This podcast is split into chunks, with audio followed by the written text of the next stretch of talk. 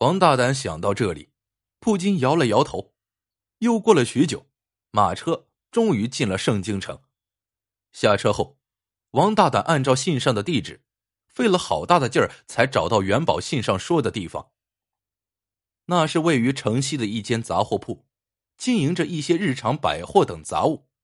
铺面不大，却整齐干净。王大胆在铺子外面站了好半天，两条腿就像灌了铅一样。长这么大，他遇事还从没有像这样犹豫过。眼下这事儿太悬了，不能不让他仔细思量一番。最后，他一咬牙，一跺脚。推开了杂货铺的门，走了进去。这间小铺子里面收拾的井井有条，柜台后坐着一个年轻的女人，抱着孩子，嘴里哼着儿歌。那小孩的模样也就两三岁，一只手摇着拨浪鼓，一只手拿着零食，小脸上一副甜蜜的笑容，惹人怜爱。那女人见来了客人，急忙站起来。对王大胆说道：“先生想买点什么？”王大胆四下打量一下，并没有看到元宝。他从怀里掏出那封信，说：“我不买东西，我来找个人，是我的外甥。这是他捎给我的信，他大号叫张大宝，小名叫元宝。”女人上下打量王大胆。脸上露出一团喜色，说：“你是舅公吧？我听大宝说过您，他正在后屋睡觉，您等一下，我去喊一声。”王大胆看着女人，对后面大声喊道：“大宝，大宝，舅舅来了，你快点起来吧，舅舅来了。”女人喊着，王大胆觉着自己的心跳越来越快。这时，从铺子的后面跑进来一个人。这个人边跑边喊：“真的是舅舅来了吗？真的是舅舅吗？”王大胆向这个人看去，不由吸了口冷气。这个人正是五年前被自己亲自斩首的外甥元宝。王大胆感觉头皮发麻，身上的汗毛都竖了起来。这元宝和五年前并没有太大区别。只是脸色苍白，没有一丁点的血色，走起路来也是轻飘飘的，就像脚后面没根一样。元宝一看到王大胆，大声喊起来：“舅舅，舅舅，这些年你可想坏外甥了！”边说边快步上前，打算拉王大胆的手。王大胆心中正在发毛，哪敢让元宝拉自己的手啊？他慌忙退了几步。伸手指着元宝，半天也没说出一个字。元宝有些纳闷他迟疑的说：“舅舅，你怎么了？你不认得外甥了吗？”王大胆揉了揉眼睛，借着外面的阳光又仔细看去，他发现元宝的背后有影子，这才从心底松了一口气。老人们都说鬼是没有影子的。元宝既然有影子，就一定不是鬼。元宝把王大胆拉到铺子后院的房间中坐下，就吩咐媳妇儿出去买肉打酒。铺子也上了板，提前关了门。媳妇儿买回来酒肉，做好菜，端到了桌上，爷俩便你一口我一口的喝起来。酒桌上，元宝频频给王大胆敬酒，王大胆不敢推辞。也不敢问究竟是怎么回事，半斤酒下肚，倒是元宝先提起话头来。他说：“舅舅，外甥当年不走正道，杀了人，被判死刑，是舅舅救了我，外甥才能够活到今天。现在外甥已经学好了，再也不干违法的事情。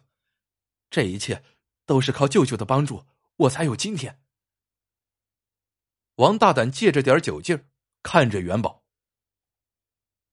外甥啊，你当年究竟是怎么从我的刀下逃走的，跑来了这里？元宝闻言一愣：“舅舅，当年不是你告诉我说县太爷一喊斩字，你的刀举起来时，我就闭上眼睛，拼命向前跑吗？我听了你的话，在临行的时候闭上了眼睛，心中想着，然后拼命的向前跑，没想到还真的跑出来了。我当时连头都没敢回，一路跑下去，不知道跑了多远，这才知道自己活了命。我也不敢回家，就来到了盛京，做起小买卖，娶妻生子，一待就是五年。现在孩子都这么大了。说着，元宝伸出手来，摸了摸旁边正在炕上玩耍的小孩。王大胆听到这里时，摇了摇头，这事儿说不通啊。他看了看元宝，又看了看正在伺候酒桌的女人，借着酒劲儿说：“外甥，这事儿不对呀。”元宝说：“哪里不对了，舅舅？”王大胆说：“外甥，我记得你当年根本没跑，我一刀下去就把你的头砍掉了，血喷了一地。后来是你舅母给你收的尸，就葬在城西的山脚下。每年过节的时候，我和你舅母都去给你烧纸呢。”元宝听到这话，脸色变得更加苍白。舅舅。你是说，我当年根本就没跑，我已经被你杀了？王大胆点了点头。千真万确，当时很多围观的人都看到了。这时，元宝的身体开始剧烈颤抖起来，手里的酒盅也掉到了桌上。他指着王大胆，大叫一声：“怎么会这样？”怎么会这样，舅舅？原来你一直都在骗我。